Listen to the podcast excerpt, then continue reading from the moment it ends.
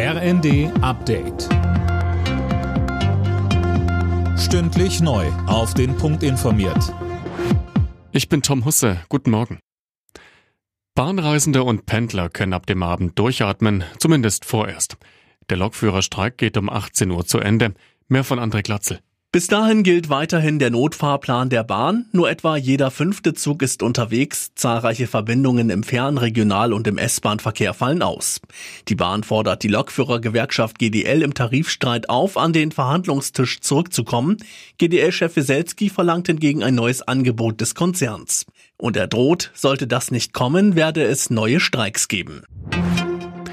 Den fünften Tag in Folge protestieren die Bauern heute gegen die Sparpläne der Bundesregierung.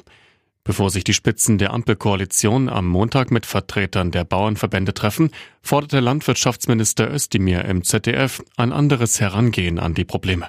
Die Regierung fürchtet sich vor der Opposition, die Opposition fürchtet sich vor der Bildzeitung und so leben wir uns gegenseitig. Mein Angebot ist, lasst uns Landwirtschaftspolitik, die wichtigen Themen, nicht mit 51 Prozent gegen 49 Prozent machen. Lasst uns das mit breiten Mehrheiten machen. Landwirte denken in Generationen, wir denken in Legislaturperioden und das ist das Problem.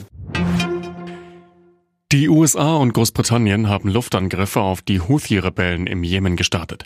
US-Präsident Biden sagte, es seien erfolgreich Stellungen bombardiert worden. Die Houthi greifen seit Beginn des Krieges zwischen Israel und der Hamas Schiffe im Roten Meer an. Die US-Luftfahrtbehörde ermittelt gegen Boeing.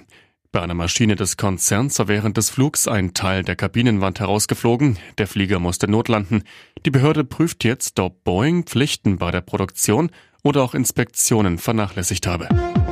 Alle Nachrichten auf rnd.de